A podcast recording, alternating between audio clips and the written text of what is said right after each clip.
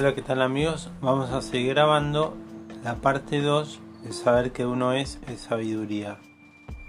Bueno, para los que no lo vieron, habíamos hablado de un símbolo antiquísimo de sanación y meditación que había usado también eh, en el Tíbet, Japón y China durante miles de años.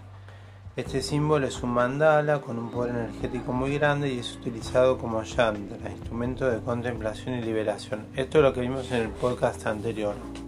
Ahora vamos a seguir.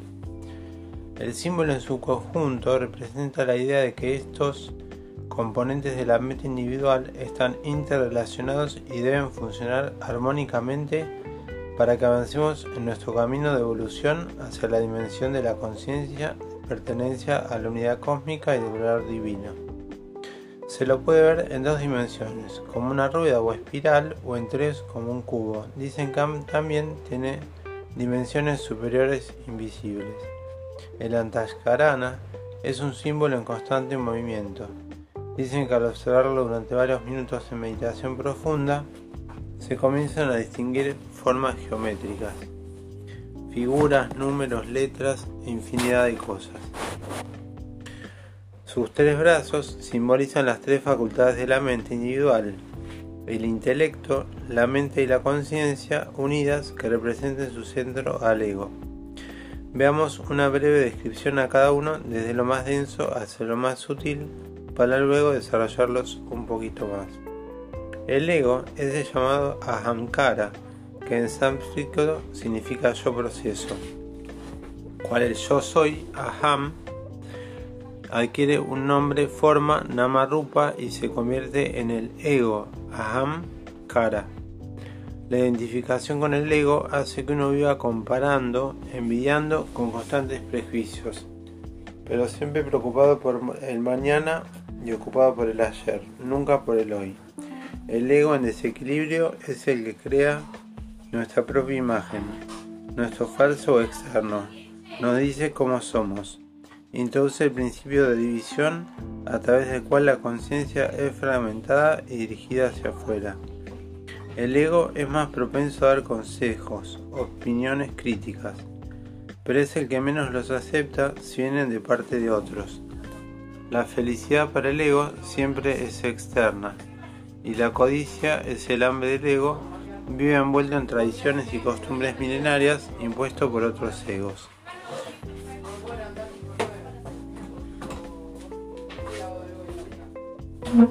El ego es quien dice esto es mío, yo soy médico, ¿cómo me pasa esto a mí? No me lo merezco, esta es mi mujer, yo tengo, etc. El no y las quejas también del ego. Para la Ayurveda, todo y todos, inertes y vivientes, estamos compuestos por los cinco elementos que veremos en el capítulo de los biotipos. Espacio, aire, fuego, agua y tierra. Según la mitología de los Vedas, todas las cosas se forman a partir de la teoría de los cinco elementos. El ego está formado por el elemento tierra, el más denso, resistente y firme de los elementos. La mente, manas, es el nivel mental más bajo. Es la mente cotidiana, con sus pensamientos, deseos, emociones, comparaciones, remordimientos, anhelos, temores, reacciones. Relacionada con el elemento agua y el elemento aire en desequilibrio, es la mente repetitiva y sin conciencia, íntimamente emparentada con el ego y junto a él forma la raíz de casi todos nuestros problemas. No se puede tener una emoción, memoria o imaginación sino a través de las ondas del pensamiento. La emoción es un pensamiento muy rápido, rapidísimo, pero sigue siendo una cadena de pensamientos. Ahora bien, si me doy cuenta de que pienso, significa que no soy mis pensamientos. Entonces, yo no soy mis pensamientos. ¿Quién es el que piensa? ¿Qué hay detrás de los pensamientos? La mente genera los pensamientos con tendencia emocional y sentimental, superficiales y en cantidad, representados por el elemento agua, impulsados por el elemento aire, el cerebro es una glándula que segrega pensamientos. Por otro lado, cada vez que pensamos es sobre algo que pasó o que va a pasar, o sea, agregamos el tiempo. Por eso el hombre es el único animal que sabe que se va a morir. En los sueños profundos, sin imágenes oníricas, o sea, cuando duermo y no estoy soñando, el tiempo no existe, pues no hay mente, y sin embargo existo. ¿Y quién está ahí? Personalidad significa máscara, persona, es por donde sale el sonido oculto tras la máscara. Todos nuestros pensamientos se hacen cuerpo, ya que son sustancias químicas llamadas neurotransmisores, liberados en la sangre, o sea que todo es una unidad, cuerpo-mente que da forma a nuestra alma, psique. La mente, dijimos, está relacionada con los elementos agua y aire. Agua existe en la mente como naturaleza emocional, nuestra habilidad para conectarnos con el mundo externo. Nos da la capacidad de reunir las impresiones sensoriales y responder a ellas a través de lo que nos gusta y lo que nos disgusta, de la atracción y la aversión. El agua representa la mente, la imaginación, el plan, la construcción de la realidad, pero en su forma desequilibrada también es apego y aparicio.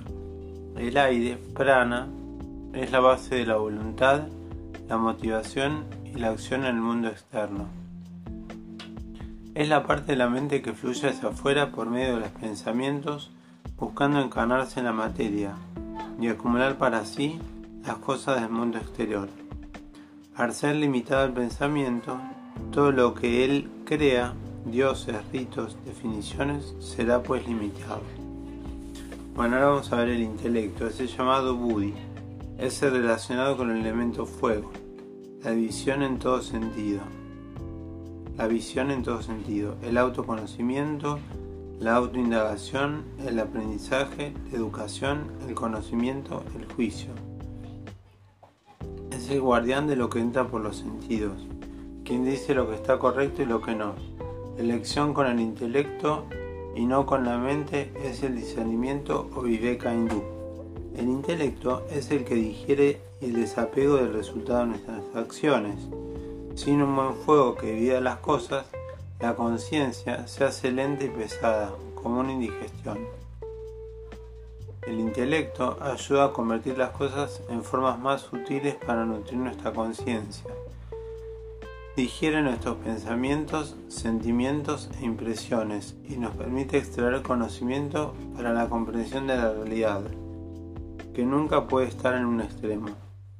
El fuego existe en el intelecto como racionalidad y discernimiento, facultad que nos permite percibir y jugar las cosas, ya sea el fuego que alumbra y nos permite ver. Nuestra determinación profunda de lo que es verdadero y falso, de lo real y ideal, de lo bueno y lo malo, de lo valorable y lo que no tiene valor, nos viene de esta capacidad de medir y de evaluar. Está mediando entre el centro interno de la conciencia y la mente, externa con las funciones sensoriales. Nos permite saber cuál es el significado profundo de lo percibido, y es a la vez la digestión mental de lo que estamos percibiendo. La inteligencia es la parte de nuestra conciencia que articula la racionalidad y nos trae a la luz para tomar decisiones y determinaciones correctas, o sea, lo más cercano a lo natural. La conciencia, llamada chita, es la mente profundamente relacionada con el elemento espacio y secundariamente relacionada con el elemento aire pero acá el movimiento es hacia el corazón del amor y del saber, las dos fuerzas más integradoras. Con el elemento espacio, en la conciencia encontramos las memorias de todo tipo, los karmas, los arquetipos, las tendencias basanas, las impresiones o surcos, samskara, las memorias akáshicas. Es la memoria en todo sentido, cósmica, cognitiva y experimental Solo en el ser humano está relacionada con el intelecto, con los elementos espacio y aire. Encontramos la conciencia, el conocimiento directo, la intuición, lo atemporal, lo cuántico, como llaman en sánscrito Ananda, felicidad plena, incondicionada e ilimitada. Es una felicidad sin causa externa, simplemente por ser. La conciencia es la vibración más alta. Es el saber sin pensar, la intuición, la clarividencia, la telepatía. Es parte del complejo mental que permite percibir y participar de la existencia sin las interferencias del ego con sus prejuicios y sus apegos. La mente intuitiva es un regalo, la racional un sirviente. Nuestra sociedad honra al sirviente y ha olvidado el regalo. Albert Einstein. La intuición es un mensaje del alma. El verdadero problema con el, la mente y el ego no es que existan, sino que son capaces de hacernos sufrir una identificación tal hasta el punto de instarnos a ignorar los otros estadios del complejo mental, el intelecto y la conciencia. La conciencia no está en el cerebro, sino en el corazón. Es entonces el estado de conciencia pura sin el agregado de mis pensamientos. Es muy difícil definir la conciencia. Podemos comprender lo que es pero no explicarla, ya que es la raíz de todo conocimiento. Al nacer somos conciencia pura, sin ideas, religión, sociedad ni pensamientos. La conciencia es la sabiduría que se aplica a cualquier situación. Entonces, repasemos el complejo mental y sus funciones, sus estratos, para ir recordando y repitiendo e integrando. La conciencia va más allá del intelecto, no necesita pensar ni conocer. No sabe de religiones morales, políticas o geografías. Es también la intuición, telepatía, sincronismo. Todas las funciones cuánticas que, que habitan en la conciencia, chita. Acá hablamos de conciencia, ahora vamos a hablar de intelecto. El intelecto es el discernimiento, indagación, aprendizaje, educación profunda, autoconocimiento, juicio es el guardián de lo que entra por los sentidos y quien profundamente sabe lo que está bien y lo que está mal por medio del discernimiento. La mente es más superficial o cotidiano, las órdenes y opiniones. Es la atracción, el deseo, el trabajo, el imaginar, comprar, prejuzgar, comparar, prejuzgar. Aunque hablamos de la mente, ahora vamos a hablar del intelecto, del ego, perdón.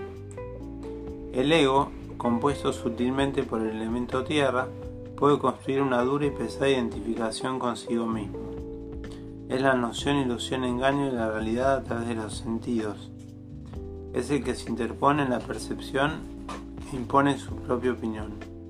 La conciencia es el verdadero ser que está más allá de la mente, es el Atman, traducido como alma. El hombre es superior a los demás en otras cosas por tener raciocinio, libre albedrío, con ciencia e inteligencia. Estas herramientas son la llave para manejar nuestros actos, nuestras acciones, nuestros pensamientos, nuestras emociones. La conciencia en realidad no es una herramienta como la mente o el intelecto. La conciencia es nuestro propio y real ser. Y expandirla significa estructurar todo lo que pensamos y sentimos. Bueno, vamos a ver un poco en un cuadro. La conciencia está relacionada con el espacio y el aire hacia adentro. Son los elementos y las características de la conciencia es mente profunda, conciencia pura, mayormente inconsciencia, arquetipos, memorias, archivos acásicos, tendencias basanas, impresiones samskaras. El intelecto o fuego es la mente intermedia, mediante la mente y la conciencia, discernimiento o viveka, autoconocimiento, juicio, aceptación, santoya, desapego, vairagya, mente, agua, hacia adentro, las emociones, aire hacia afuera, vientos, son los pensamientos, la mente externa, las características reúnen las impresiones sensoriales de los pensamientos, deseos, emociones, apegos, atracción, repulsión. El ego está formado por el elemento tierra. es la autoimagen, la autoidentificación con el cuerpo, principios de fragmentación y división, sensación de separación, depende del externo. Para la Ayurveda es fundamental el autoconocimiento y la autotransformación posterior, ya que una de las causas del sufrimiento humano depende de los sometidos que estamos a las exigencias y deseos de nuestro ego. ¿Pero qué es el ego? ¿Lo saben? Nuestro intelecto, en definitiva, podría decirse que es lo que entra, lo que digerimos, lo que absorbemos y lo que sacamos. El estado de conciencia en el que vivimos es el resultado de nuestra propia voluntad. El mundo es como uno es. Si uno es complicado, todo se torna complicado. Si uno es simple, la vida es simple. Bueno, acá dejamos este capítulo que habíamos hablado que se llamaba Uno es como ve al mundo. Esta es la parte 2. Muchas gracias.